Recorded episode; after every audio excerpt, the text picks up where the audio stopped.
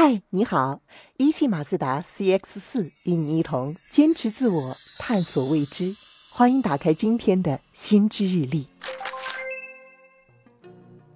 今天的心之日历，我们来说一说做梦这件事儿。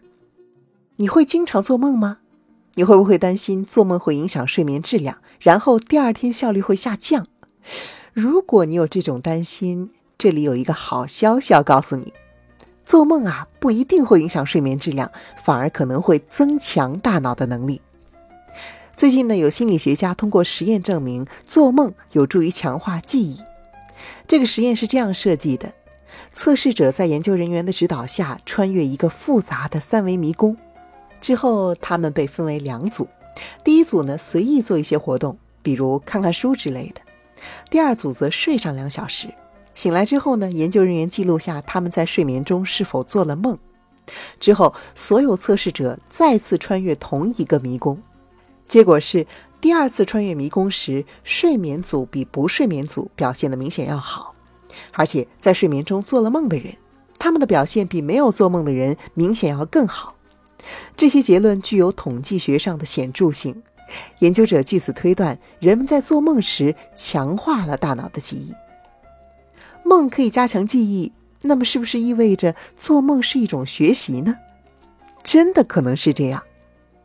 哈佛大学医学院曾经做过这样一个研究，他们记录测试者在两周之内的梦境和他们白天的活动，发现大多数梦的主题，包括梦中的情绪和梦见的人物，都和白天发生的现实中的事件有关。梦对这些事件进行重现，并且重新组合。这样子就能够加强对事件的记忆和理解。更厉害的是，一些在学习中激活的大脑区域，在睡眠期间会被重新激活，而且激活的强度很大，这能够让我们在第二天的学习中表现得更好。许多实验证实，在学习之后睡一段时间，可以提高学习质量，比在同样长的一段时间内保持清醒、持续学习的效果要好得多。比如新学了一段钢琴曲，睡一觉再弹，犯的错会更少。在一个长时间的午休，或者是睡一整晚之后，记忆效果可以提高百分之二十。芬兰心理学家 Antti Revonso 他认为，梦境是用来模拟一个险境，让人们学着更好的面对危险。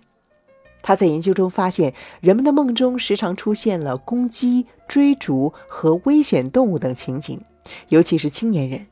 他们的梦百分之六十到百分之七十七都是充满威胁的。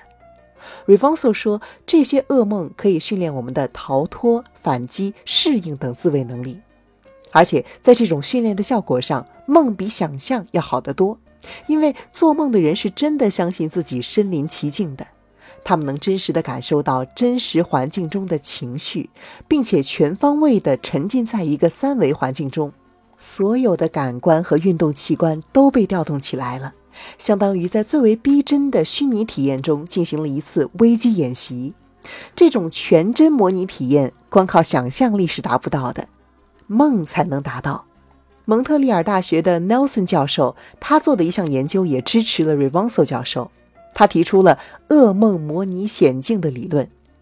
这位心理学家分析了二百位刚刚生完孩子的母亲的梦，发现其中百分之八十六和他们的婴儿有关，更有百分之七十三的新妈妈梦见他们的婴儿处于险境，比如梦见孩子因为母亲的疏忽而在婴儿床里窒息，或是从高处坠落等等。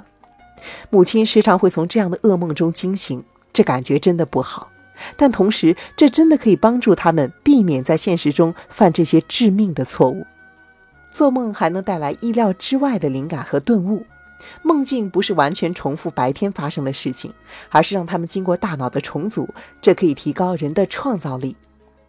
多个研究显示，带着问题睡觉能让人们更加容易找到解决方案。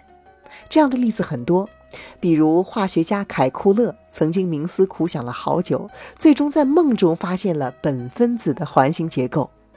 元素周期表呢，也是门捷列夫在梦中所得。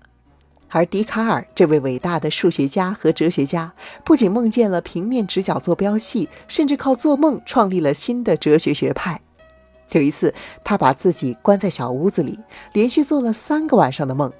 他曾经在著作中仔细地描述了他的梦境，并认为这些梦是神的启示，启发他以数学为基础，将所有的科学统一起来，上升为一种新的哲学。